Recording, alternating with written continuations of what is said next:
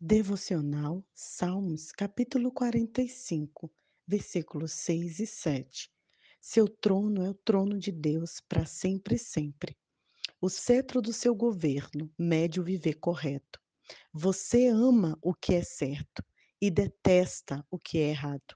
Isso porque Deus, o seu Deus, derramou um óleo profundo sobre a sua cabeça, tornando-o rei entre seus queridos companheiros. Queridos, eu espero que vocês estejam bem. Esse salmo que eu acabei de ler não foi um salmo escrito por Davi, é um salmo especial escrito pelos filhos de Coré, que fizeram uma homenagem ao rei de Israel, ao rei daquela, daquela época.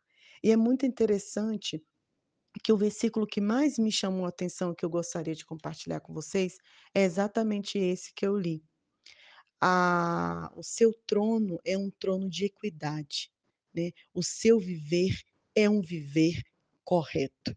E eu gostaria de pensar sobre isso, sobre a justiça, sobre pessoas que lutam para fazer o que é certo. A palavra fala: amaste a justiça e detestastes, odiastes a iniquidade. Esse rei em questão fazia o que era correto, sentia prazer na justiça, sentia ódio quando via uma injustiça, quando via opressão, quando via alguém sendo maltratado. Na sua vida, ele não se calava, não se metia, não não mentia, não omitia e não se vendia. Como estamos precisando de pessoas assim, pessoas honestas, pessoas de caráter, pessoas que não se corrompem por nada nem ninguém. Como é difícil ver isso na nossa nação. O Brasil, infelizmente, é hoje conhecido como um dos países que mais há corrupção governamental. E, infelizmente, a nação moçambicana também. Porém, queridos, é, a corrupção ela não começa no alto escalão dos governos. Ela não começa só com pessoas importantes e que têm muito dinheiro. A corrupção muitas vezes começa entre nós, com pouco, com coisas mínimas, com mentiras, com omissão, com o documento do, do, do carro e de tudo que você faz que não paga, com ilegalidades, com dívidas. Tudo isso faz com que a gente acabe se corrompendo, faz com que a gente é, seja uma realidade o que uma, uma autora uma vez escreveu que todo mundo tem seu preço. A gente vive em uma sociedade em que tudo tem seu preço, mas quase nada tem valor.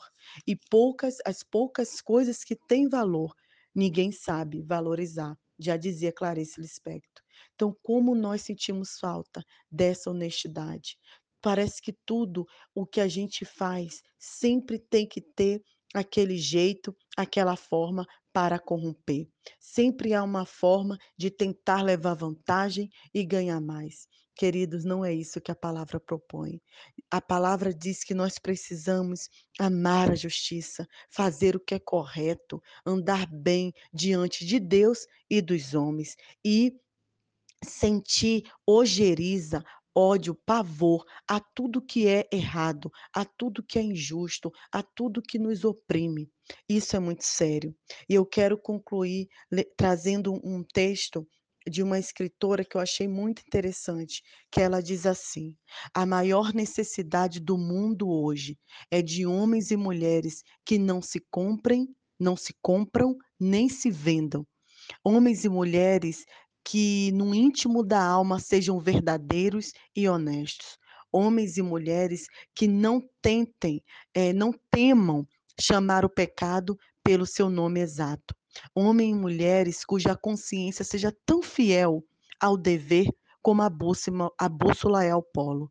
Homens e mulheres que permaneçam firmes pelo que é reto, ainda que caiam os céus. Queridos, que a gente se mantenha firme que a gente se mantenha honesto, que a gente seja uma pessoa confiável, que a gente não se compre por favores, que a gente não se venda, né? Que a gente não permita que a injustiça permeie nas pequenas coisas. Aí sim, nós vamos ter um caráter forjado e vamos poder exigir dos nossos governantes justiça, equidade, honestidade. Mas para isso tem que começar em mim, nas mínimas coisas e nos mínimos detalhes. Em tudo que eu fizer, buscando sempre estar adequado diante de Deus e dos homens. Que você tenha um excelente dia pensando sobre isso. Será que eu estou correta? Será que eu sou uma pessoa que amo fazer o bem? Será que eu busco sempre fazer o que é certo e odeio tudo o que é errado? Que Deus nos ajude, que Deus nos permita ter uma vida íntegra, honesta e reta diante de Deus e dos homens. Um excelente dia, Nai Duarte, Moçambique.